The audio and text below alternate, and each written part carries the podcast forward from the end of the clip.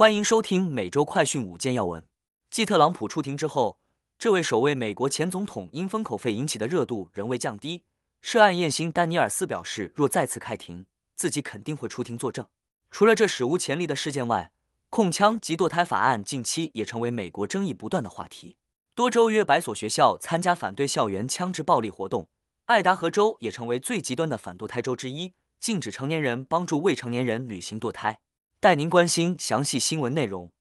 首先带您来关注的是，爱达荷州出台新法，禁成年人帮助未成年人跨州堕胎。爱达荷州长利特尔本周签署一项新法案，规定如果成年人如未经对方父母同意而帮助未成年人跨州堕胎，属违法行为。此举标志着在美国首次出台此类法律，且仅距爱达荷州几乎禁止所有堕胎行为不到一年的时间。法案指出，任何被判有罪的人都将面临两到五年监禁。且可被未成年人的父母或监护人起诉，但如果未成年人是因被家长或监护人强奸而怀孕，则家长或监护人无权起诉。州长利特尔也强调，新法不会将跨州旅行本身定为犯罪，也不限制成年女性在另一州堕胎。相反，法案只是为了防止那些尚未独立的未成年女孩在父母或监护人不知情和不同意的情况下被带到其他州进行堕胎。接下来要带您关注的是特朗普封口费案关键人物丹尼尔斯。自己绝对会作证。前总统特朗普被控向艳星支付封口费一案的关键人物，成人电影明星丹尼尔斯周四表示，自己绝对会在封口费案的审判中作证反对特朗普。丹尼尔斯在接受 NBC 电视节目采访时称，自己没什么可隐瞒的，并称他是本案中唯一一个一直说真话的人。而如果该案件再次开庭审理，他期待自己可以出庭作证。周二，特朗普在曼哈顿刑事法院出庭时。对三十四项伪造商业记录的指控表示不认罪。这些记录涉及他在二零一六年向丹尼尔斯和另一女性支付的封口费。而就在特朗普出庭几个小时后，法院裁定丹尼尔斯需向特朗普支付大约十二万一千九百七十二美元的律师费用。这笔律师费是因丹尼尔斯在二零一八年对特朗普提起的诽谤诉讼而产生的。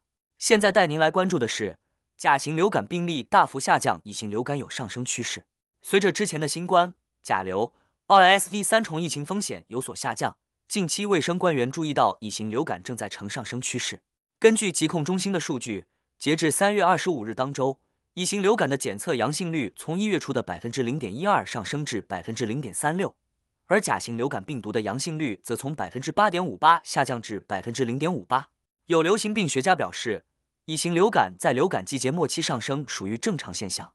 目前，全美的流感病例仍处于低水平。且没有证据表明乙型流感比甲型流感或其他流感毒株更危险。联邦卫生机构表示，接种流感疫苗仍然是预防流感重症和死亡的有效方式。接下来带您关注的是，多州逾百所学校学生走出校园游行抗议枪支暴力。美国校园枪支暴力事件频发，而佛州州长德桑蒂斯近日又签署法律，允许州民无证隐蔽携枪外出。来自全美超过两百所学校的学生周三举行示威游行。要求立法者在枪支安全方面采取行动。本轮学生大规模抗议由名为“学生呼吁行动”的组织发起。这一组织表示，美国每天超过一百一十名公民遭枪杀，超过两百名公民因枪支暴力受伤。他们组织了大批来自佛罗里达、田纳西、北卡罗来纳、南卡罗来纳、科罗拉多、加州、纽约州和德克萨斯州等州的学生，走上街头，高举反对校园枪支暴力的标语。要求政府切实保障校园安全。最后带您关注的是，风暴使洛杉矶道路坑洞频发，洛市长宣布终结坑洼计划。虽然雨季暂缓，但是连续几个月的大雨，南加州许多道路都出现磨损情况。从去年十一月以来，风暴接连来袭，导致南加大雨不断，造成多处道路坑洞频繁出现，给驾驶人带来行车风险。光是在今年一月数周内，洛杉矶就报告了近三千个坑洼。为此，周四六日。洛杉矶市长巴斯和市议员莫妮卡·罗德里格斯共同宣布一项终结道路危险计划。该计划一部分涉及市政府员工在城市周围开车，并主动搜寻坑洼，且将进一步修复民众所通报的坑洼。街道服务局执行董事兼总经理凯斯莫兹推估，该部门目前名单上还有剩约两千个坑洼，预计在月底前就可修复完成。市政府官员呼吁民众，任何车辆因坑洼受损，驾驶人可在市政府网站上提出索赔。若要通报道路坑洼，请拨打三百一十一或使用三幺幺应用程序。以上是今天的每周快讯五件要闻。